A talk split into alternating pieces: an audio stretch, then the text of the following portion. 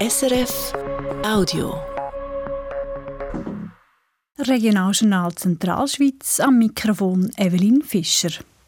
Sie ist eine der grössten Institutionen im Kanton Luzern, wo Leute mit Behinderungen betreut und hat jetzt finanzielle Probleme.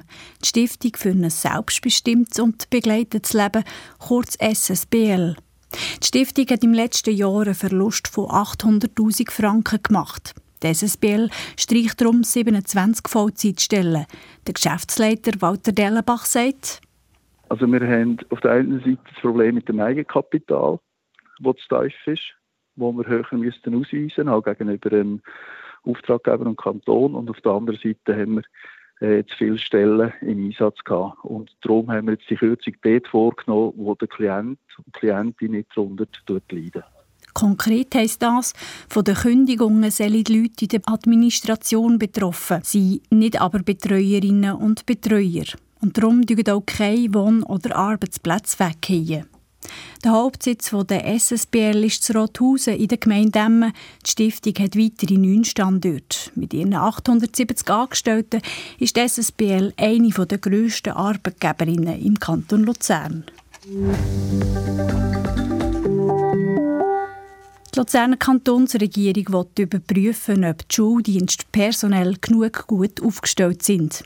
Die Schuldienste unterstützen Lehrpersonen und Schulkinder unter anderem in den Bereichen Logopädie, Psychomotorik oder Schulsozialarbeit.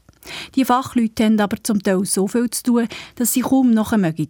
Ein Vorstoß aus der SP hat darum verlangt, den Pensenschlüssel anzuschauen.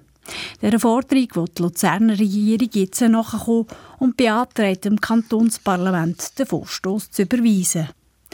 Im Trikot vom FC Luzern shootet per sofort ein österreichischer Stürmer.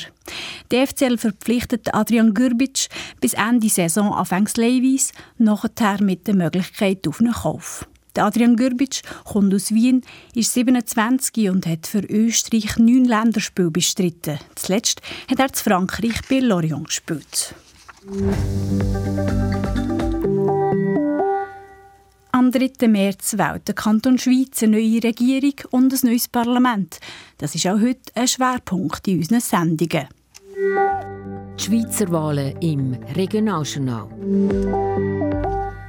Bei der Regierung wollen es alle sieben bisherigen noch mal wissen. Vier davon haben wir Ihnen gestern vorgestellt. Der Sandro Patierno von der Mitte und die drei SVP-Vertreter André Rüegsecker, Herbert Huwiler und Xavier Schuler. Wer außerdem noch in der Schweizer Regierung will, der David Kunz.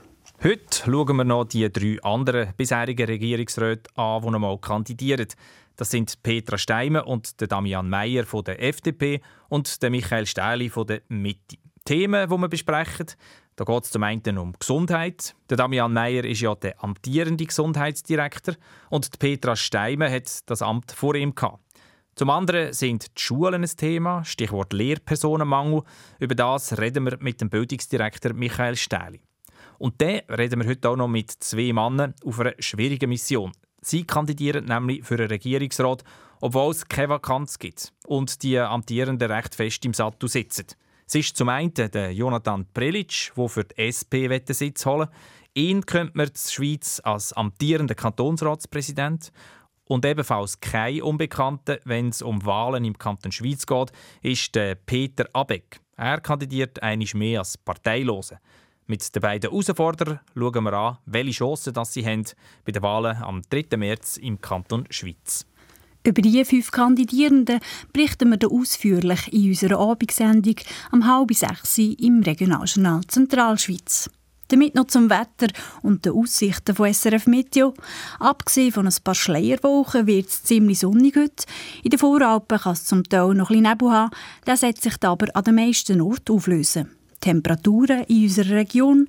In Andermatt gibt es 7 Grad, in Einsiedel 9, am wärmsten wird es heute Zarnen und Luzern mit 10 Grad. Das war ein Podcast von SRF.